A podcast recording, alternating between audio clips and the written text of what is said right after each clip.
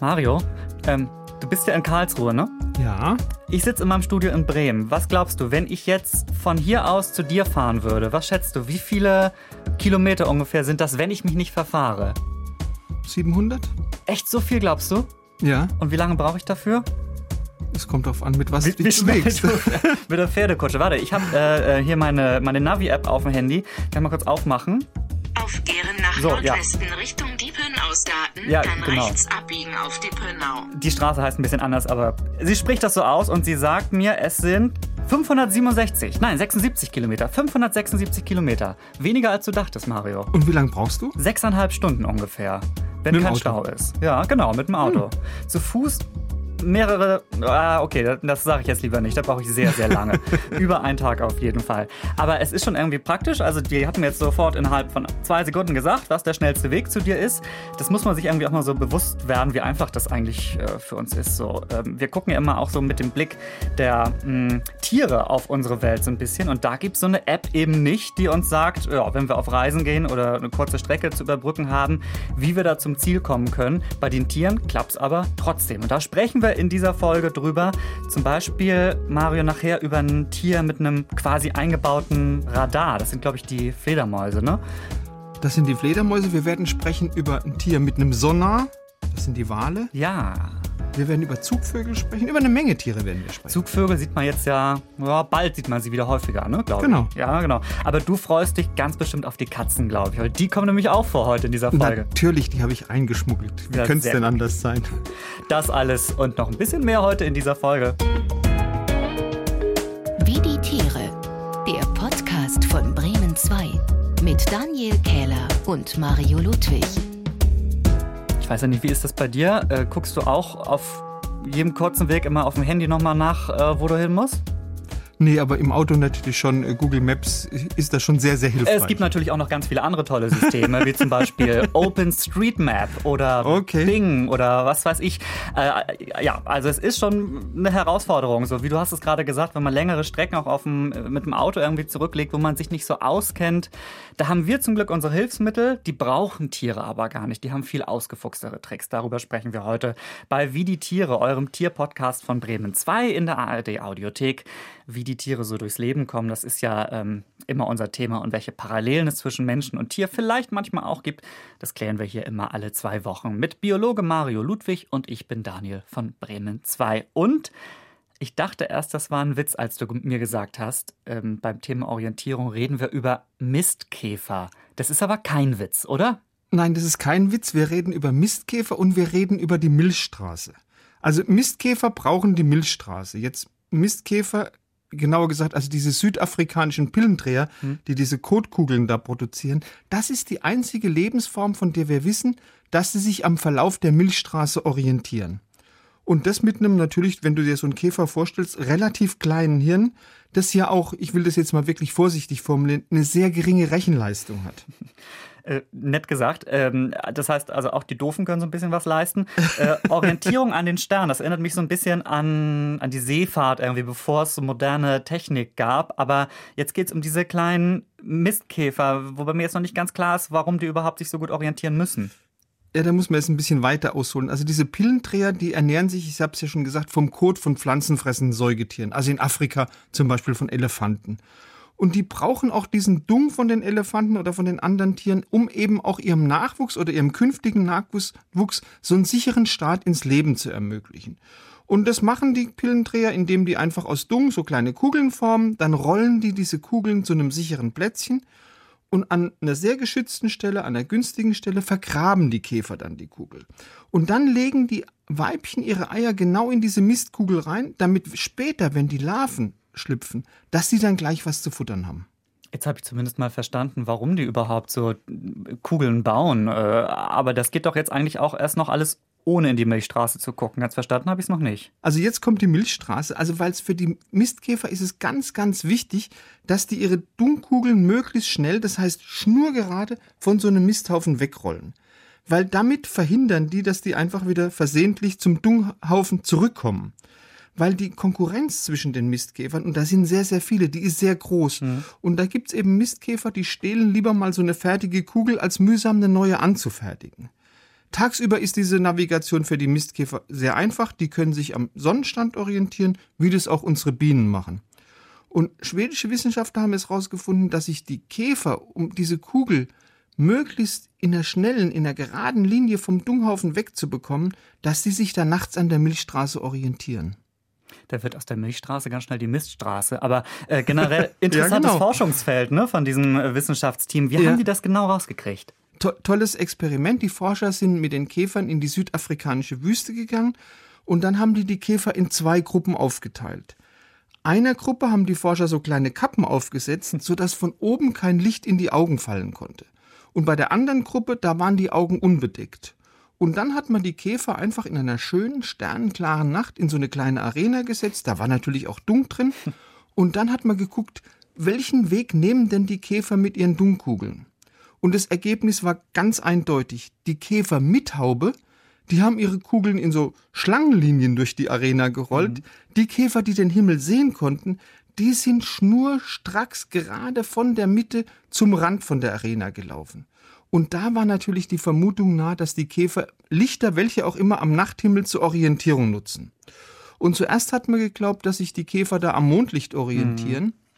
Aber die Käfer haben die Kugel auch dann gerade gerollt, wenn der Mond eben nicht sichtbar war und damit war klar, dass die Mistkäfer also den Sternenhimmel als Orientierungshilfe nehmen. Ich glaube, es gibt so in der Seefahrt auch bestimmte Sterne, an denen man sich immer orientieren kann. Ich bin mir jetzt nicht so hundertprozentig Polarstern, sicher. genau. Ja, genau. Polarstern wäre jetzt auch ähm, äh, das gewesen, was mir eingefallen wäre. Haben die Mistkäfer auch ihren Polarstern oder den Südstern oder irgendwie so, an dem sie sich orientieren? Fast. Also die Forscher haben jetzt dieses Experiment noch ein bisschen verfeinert und sind jetzt mit den Käfern, das ist, finde ich, ganz toll, ins Planetarium von Johannesburg gegangen. und dann haben die im Planetarium ganz gezielt so verschiedene einzelne Sterne beziehungsweise unterschiedliche Sternengruppen leuchten lassen. Und dann haben die schnell rausgekriegt, dass sich die Mistkäfer nicht am Licht von einzelnen Sternen orientiert haben, weil dafür ist die Leuchtkraft von so einem einzelnen Stern für diese Facettenaugen von den Mistkäfern viel zu schwach. Mhm sondern die haben sich am leuchtenden Band von der gesamten Milchstraße, das ist zwar ziemlich diffus, aber durchaus hell genug, daran haben die sich orientiert. So, und wenn ihr vielleicht da draußen irgendwann mal, weiß ich nicht, bei einem Date romantisch in den Sternenhimmel blickt, dann denkt immer daran, dass sich am anderen Ende der Welt gerade ein Mistkäfer an genau diesen Stern orientiert, um seine Kugel aus Tierkot irgendwo in der Erde zu vergraben. So. Und jetzt kommen wir zu einem anderen faszinierenden Tier. Das hat, wir haben es eben schon angedeutet, zwar nicht den Blick in die Sterne, oder zumindest glauben wir, dass es das nicht extra hat, aber es hat ein Radar im Kopf. Es geht um die Fledermäuse. Radar, das klingt schon so ein bisschen komplizierter, finde ich. Äh, wie funktioniert das in dem Fall? Ich glaube, Fledermäuse wissen ja, wissen wir alle, die sind im Dunkeln gerade dann unterwegs auf Beutesuche, müssen sich aber auch gut orientieren können, ne? Genau, und das Radar ist ein körpereigenes Radar, das wir bei den Fledermäusen haben. Also das heißt, die Fledermäuse, die bilden zunächst mal in ihrer Kehle Ultraschalllaute, also die wir Menschen nicht hören könnten. Und die schicken sie dann als sogenannte Ultraschallwellen über ihren Mund permanent in die nähere Umgebung. Und wenn jetzt so eine Welle auf ein Beutetier trifft oder vor allem auf ein Hindernis, dann wird sie ja von dem Hindernis reflektiert. Und die Fledermaus wiederum, die registriert diese Reflexion von diesen Ultraschallwellen und kann dann anhand der Zeit, die das dauert, berechnen, wie weit ist dieses Beutetier bzw. wie weit ist dieses Hindernis entfernt. Das heißt, wenn der Abstand klein ist, dann kommt der Schall schnell zurück. Wenn das Hindernis weiter weg ist, dann dauert es natürlich länger. Die haben also eine ganz präzise Ortung und genau so funktioniert eigentlich auch das Radar von Flugzeugen, also ein körpereigenes Radar. Ich kenne einen Ort bei mir zu Hause, da fliegen fast, so gerade im Sommer, wenn man später noch mal abends unterwegs ist irgendwie, fast jeden Tag irgendwie so Fledermäuse rum. Ähm, das ist auch so eine Sache, da freue ich mich tatsächlich schon wieder drauf, wenn es dann wieder ein bisschen wärmer wird und man draußen im Sommer abends unterwegs ist. Ähm, muss man irgendwie schon froh sein, wenn man nicht auch als Nahrungselement von den Fledermäusen irgendwie identifiziert wird, weil die wirklich ganz schnell und ganz viele häufig unterwegs sind. Äh, wobei ich jetzt auch sagen muss, die gehören jetzt nicht unbedingt zu meinen Lieblingstieren, weil ich habe mir jetzt gerade so in die Vorbereitung auf die Folge so ein paar Fotos nochmal aus der Nähe angeguckt, ähm, wo Fledermäuse drauf sind. Die gucken schon so ein bisschen ja, fies oder so ein bisschen gefährlich? Oder findest du die irgendwie besonders wenn du dir mal Vampirfledermäuse anguckst, Oh. die sehen wirklich ein bisschen fies aus und die zapfen ja auch ab und zu mal Menschen Blut ab, aber die anderen, das sind doch nette, harmlose Tiere. Ich mag die, so, so ein Batman im Kleinen. So Ja, das stimmt auch wieder. Damit ihr da draußen für euch auch entscheiden könnt, ob ihr jetzt Fledermäuse hübsch findet oder eher so ein bisschen speziell. Ähm, wenn ihr uns in der ARD Audiothek hört, dann seht ihr jetzt ein, äh, eine Fledermaus auf dem Cover von dieser Folge und dann könnt ihr das für euch selbst auch mal entscheiden. Ähm, jetzt tauchen wir mal ab und gucken uns an, wie Tiere sich unter Wasser orientieren. Das hast du ja auch eben gerade schon angedeutet. Ähm, es gibt Tiere, äh, die ein Prinzip nutzen, das ist tatsächlich so ein bisschen so ähnlich wie bei den Fledermäusen, ähm, aber eben halt für unter Wasser. Um welche Tiere geht es jetzt? Also das Prinzip ist das gleiche, hast du schon gesagt. Das ist Sonar und um die Tiere, um die es geht, das sind Zahnwale, also Delfine zum Beispiel und Pottwale. Und die setzen da wirklich auf ein sehr, sehr leistungsstarkes Unterwassersonar. Das heißt, diese Zahnwale, die senden jetzt, um sich zu orientieren, aber auch zum Beutefang, ständig Schallwellen in Form von so Klicklauten aus. Hat man vielleicht bei Delfinen schon mal gehört. Und wenn es diese Schallwellen auf ein Objekt treffen, wie zum Beispiel eine Uferböschung oder wie ein Riff, dann werden sie natürlich von dem Hindernis reflektiert und kommen sozusagen als Echo zu den Ohren zurück. Und dabei gilt genauso wie bei den Fledermäusen, je schneller diese Schallwellen zurück sind, desto näher ist auch das Hindernis. Kennt ihr vielleicht schon mal, habt ihr eventuell schon mal gehört? Ähm, Mario, ich habe das mal rausgesucht, dieses Geräusch, wie das ungefähr klingt bei den Walen. Ja, Ja, dieses Klicken. diese, diese Klicken, dieses Rattern, ne? Oh.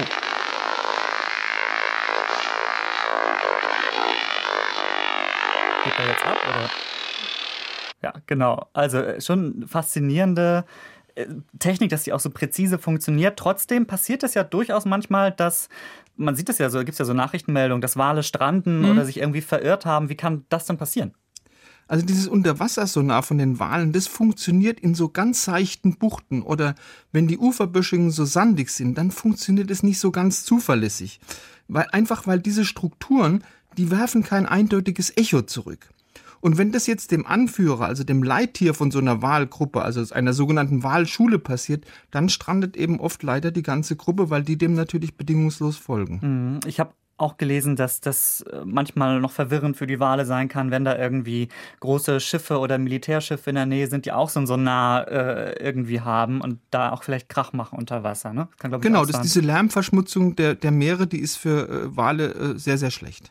Aber davon abgesehen funktioniert die Technik relativ gut, haben wir jetzt gelernt von den Wahlen. Und ich finde es irgendwie irre, dass sich sowas, dem muss man sich auch nochmal bewusst werden, dass sich sowas im Laufe der Jahrmillionen äh, in der Evolution irgendwie entwickelt, so eine Technologie.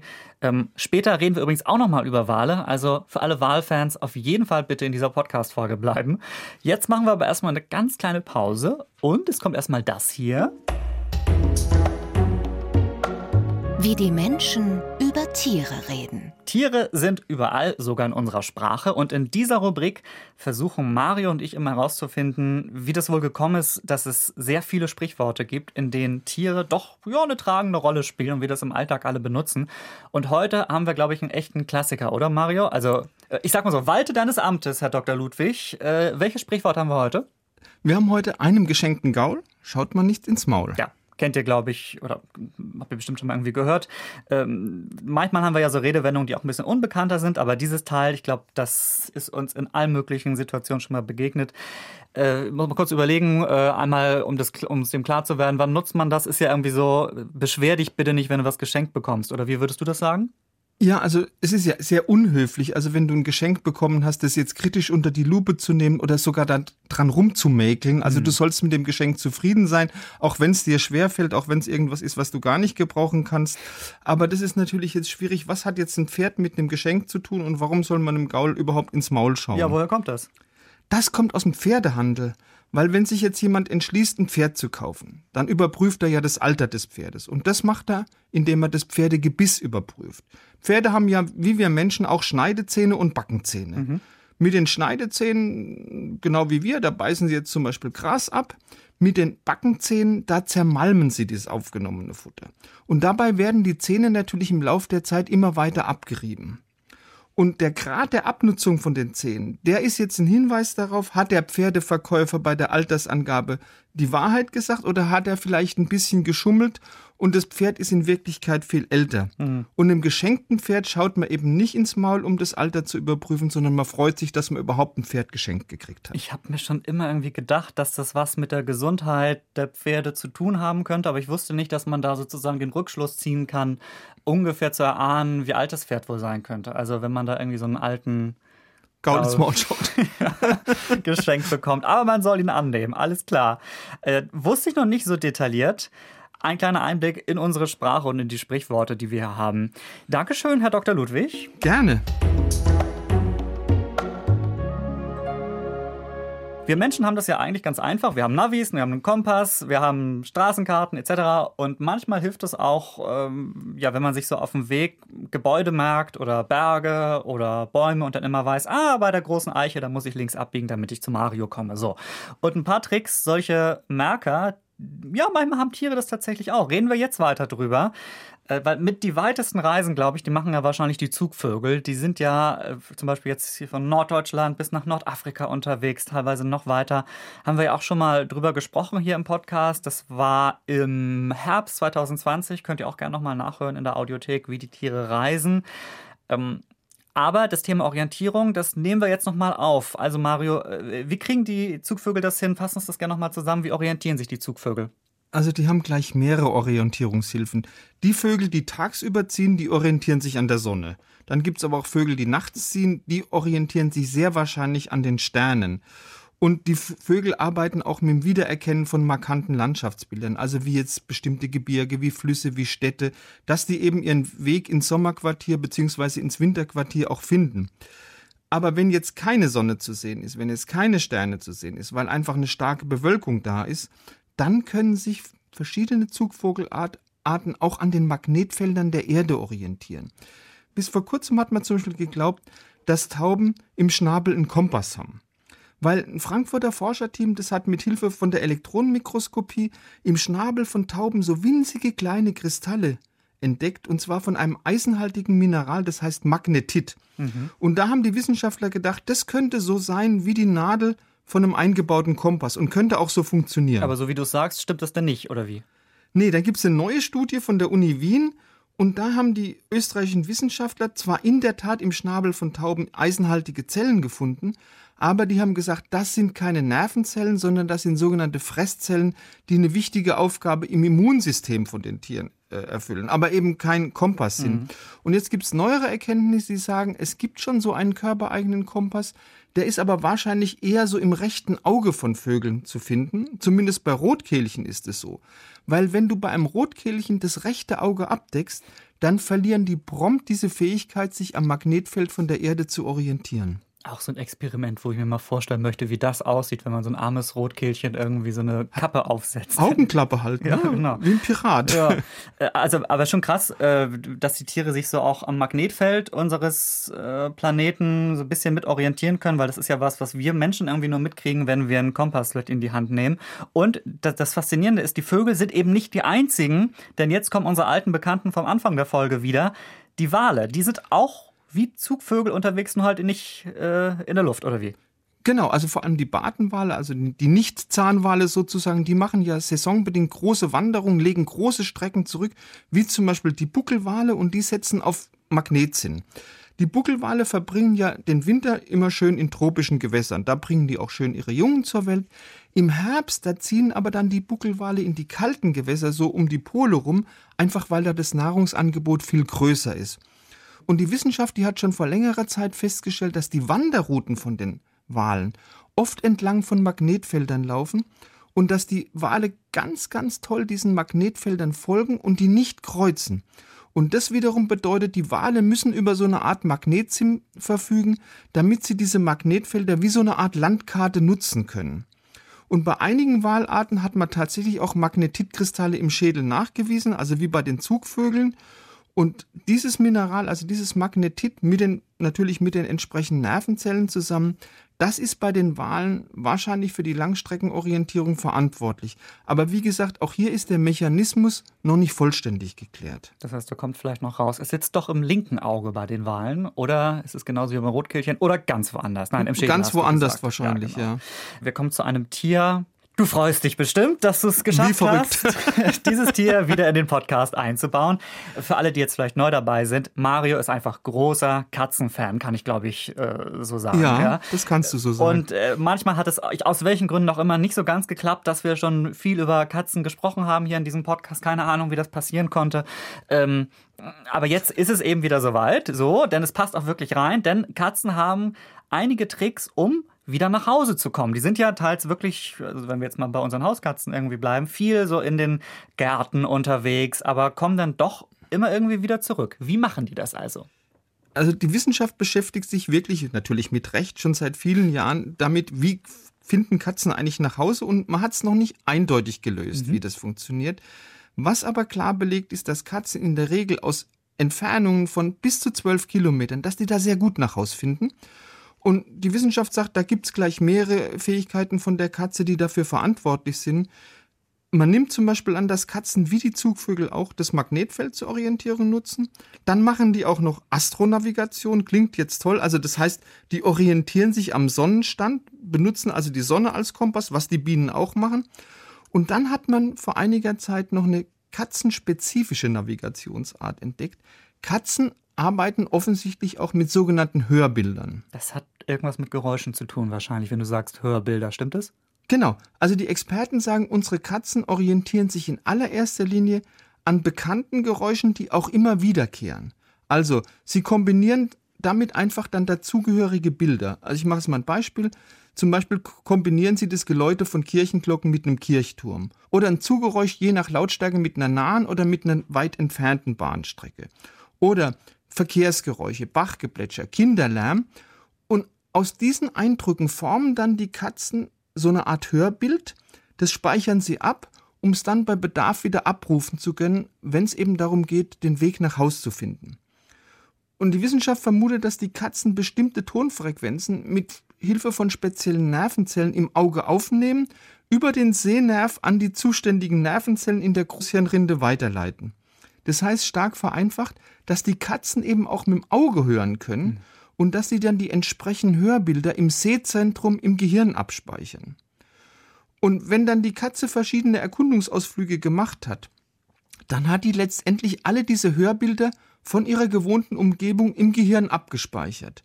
Und wenn du dann eine Katze mehrere Kilometer entfernt auf unbekanntem Territorium aussetzt, dann stellt die anhand von der Lautstärke, von den Tonmischungen, von dem Einfallswinkel und von den Entfernungen neue Berechnungen an und dadurch schaffst du dann immer oder fast immer sicher nach Hause zu kommen. Weil die irgendwie dann so kombinieren kann, wenn ich das richtig verstanden habe, was sie gehört hat, wenn sie in der Ferne den Kirchturm wieder hört, zum Beispiel wahrscheinlich. Ähm Ganz genau, dann weiß sie, und jetzt in diesem Winkel ist mein, meine Wohnung zu Hause, also da finde ich dann nach Hause. Also das ist sehr komplex, die ganze Geschichte, ist auch noch nicht vollständig geklärt, mhm. aber es ist was völlig Einzigartiges, was offensichtlich nur Katzen haben.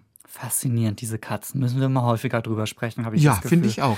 Also, wir halten fest, Katzen äh, können so ein bisschen tatsächlich mit dem Auge auch hören, wenn ich dich jetzt richtig verstanden Ja, habe. genau. Sie kombinieren Dinge, die sie sehen und ganz genau hinhören. Das geht auch mit geschlossenen Augen, versprochen Mario. Müssen wir jetzt nämlich, aber auch so ein bisschen kombinieren, würde ich sagen. Welches Tier klingt hier? Das kommt von Lina aus dem Bremen 2 Team. Hallo Lina. Hallo ihr Du beiden. bist da. Hi, ja. Lina. ich bin da. Ich habe ein bisschen länger gebraucht. Ich musste meine Maske noch absetzen. Ja. damit ihr mich gut versteht. Ich freue mich wieder mal bei euch zu sein. Und ich habe euch ein Tiergeräusch mitgebracht. Mittlerweile waren ja schon sehr viele Tiere äh, zu erraten. Das ist gar nicht so leicht Podcast. wahrscheinlich, sich genau. immer was Neues auszudenken. Immer ne? kniffliger. Und auf dieses Geräusch bin ich aber gestoßen. Ich kann euch nachher die Geschichte erzählen, wie. Und ich bin sehr gespannt, ob ihr es erraten könnt. Okay.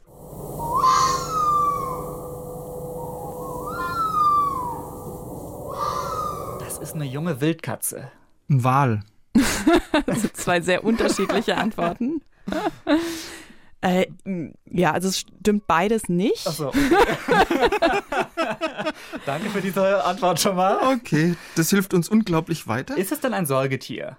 Ja. Es ist ein Säugetier. Gut, das waren jetzt, es waren beides Säugetiere, die, du, die wir Ein, gerade genannt eins, haben. das in Deutschland vorkommt. Ja.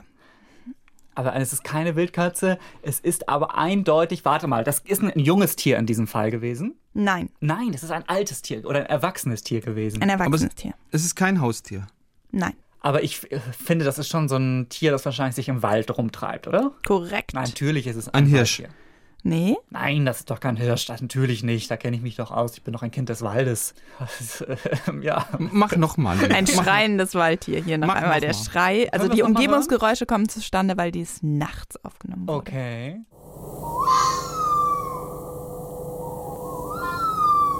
Eine laute Fledermaus. Gib uns mal einen Tipp, Lina. Wir hatten das Tier schon mal mit einem ganz anderen Geräusch. Was? Was? Äh, warte mal, warte mal. Was, also, es es ist dann bei Im uns Wald. im Wald alles unterwegs. Ein kleiner. Es ist ein Raubtier, Lina. Ja. ja, bestimmt, das ist ein Raubtier. Es ist ein. Ja. Oh! Korrekt. Ja, natürlich. Mario. Oh, dass ich da nicht drauf gekommen bin. 3 zu 0 für Mario. Es ist ein schreiender Fuchs. Also wir hatten mal einen keckernden Fuchs. Ja, Stimmt, vor, stimmt, vor ja. Zeit, na, längerer Zeit, weil es so ein Lied gab, ähm, wo, wo geraten wurde, ähm, welches Geräusch der Fuchs macht. Mhm. Genau. Und das, ähm, äh, genau. Und jetzt aber war das so, dass ich einen Krimi gelesen habe. Und in diesem Krimi gab es nachts Schreie. Ähm, die ähm, so menschlich klangen und die führten dazu, dass es jemandem sehr schlecht ging und überlegt hat, ob da Hilfe geleistet werden muss oder so. Und später kam raus oder wurde behauptet, dass das ein schreiender Fuchs war, eine Füchsin, die hier ähm, ihrem, ihre jungen Tiere gewarnt hat mit dem Schrei. Ja. So, Ich weiß nicht, ob es jetzt so menschlich klang irgendwie, aber vielleicht war es noch ein anderer Fuchs, der Ja. besonders gut. Also ich habe es im Krimi nämlich nicht so richtig geglaubt, weil ich dachte, ich Ja, mache so ja. einen Tierpodcast, äh, Natürlich. ich, ich weiß, wie Tiere klingen und habe es äh, nachgeguckt und tatsächlich gab es sehr, sehr viele Videos im Netz von schreienden Füchsen. Okay. Ja, also toll. Das ist, glaube ich, das erste. Mal, dass wir ein Tier jetzt doppelt haben und äh, wir doch relativ lange gebraucht haben dafür. Danke für den Fuchs, Lina. Sehr gerne. Macht's gut, ihr beiden. Ciao, Tschüss. Lina. Wir halten fest, 3 zu 0 für Mario, meine Güte.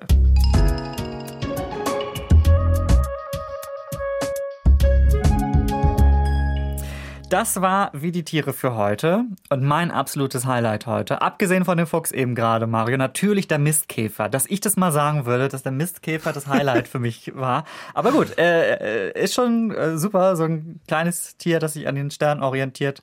Äh, deine Lieblingsgeschichte heute, außer die Katzen natürlich. Äh, auch klar, der, der Mistkäfer Ja. finde ich großartig. Astronavigation bei einem Mistkäfer, also wo das Gehirn deutlich kleiner ist als ein Stecknadel ne? Stecknadelkopf. Ja, ist doch wunderbar. Und Astronavigation klingt doch auch sehr beeindruckend. Klingt sehr finde ich. professionell auch. Ja, Wobei, ich will eben. jetzt auch nicht die Fledermäuse in Abrede stellen. Also das, da werde ich auch immer dran denken, wie das funktioniert, wenn ich die demnächst äh, im Sommer hoffentlich häufig wieder sehen könnte. Ähm, die Wale haben wir auch drüber gesprochen, über die Klicklaute.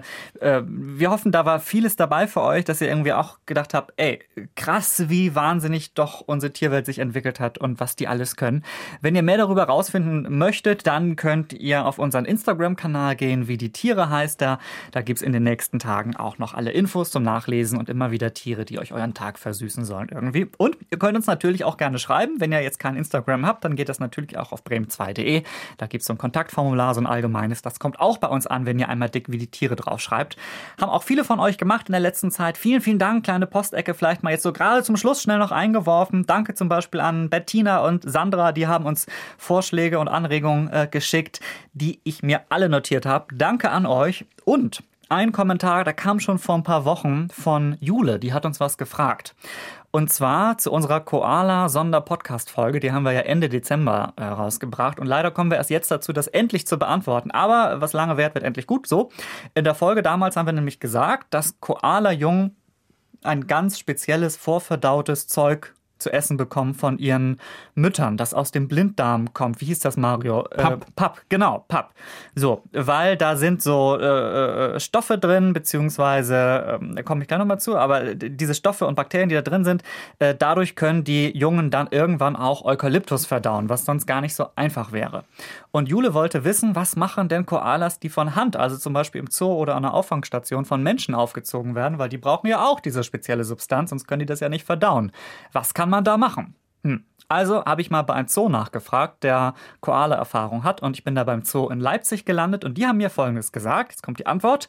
Die kriegen dann spezielle Koala-Aufzuchtmilch und einfach die Eukalyptus-Papp Substanz von einem anderen Muttertier. Das funktioniert nämlich auch. Falls aber gerade kein Muttertier in der Nähe ist, dann geht auch normaler Kot eines anderen erwachsenen Koalas, denn da sind diese lebenswichtigen Bakterien auch drin, die der kleine äh, Koala dann eben braucht. Das machen die aber nur im Notfall, denn äh, meistens gibt es immer eine Lösung, dass ein anderes Muttertier in der Nähe ist. Aber mhm. man will ja darauf vorbereitet sein. Also Dankeschön an den Zoo in Leipzig für diese Antwort. Und wenn ihr euch noch ein bisschen mehr zu äh, den Koalern informieren möchtet, dann empfehle ich euch unsere Koala-Spezialfolge vom Dezember, solltet ihr die noch nicht gehört haben. So, Mario, das war jetzt auch genug Code für heute in unserer Sendung, oder? ja. Erst du mit dem Mistkäfer. Es, es wird gerollt, ja und, ja, und dann wird gegessen auch noch. Jetzt ist gut. So, der Deutsche Rundfunkpreis steht uns schon sicher bevor äh, mit dieser Folge. Wir machen jetzt besser Schluss für heute. In zwei Wochen sind wir wieder da. Bist du auch wieder dabei? Ja, ich denke doch ja. schon. Ja, gut, natürlich. Ja, dann kriegen klar. wir das wohl hin. Also, bis dann. Bleibt bei uns, abonniert uns, fünf Sterne überall drücken bitte und äh, bleibt uns treu. Tschüss, bis dann. Ciao. Wie die Tiere. Der Podcast von Bremen 2. Alle Folgen in der ARD Audiothek.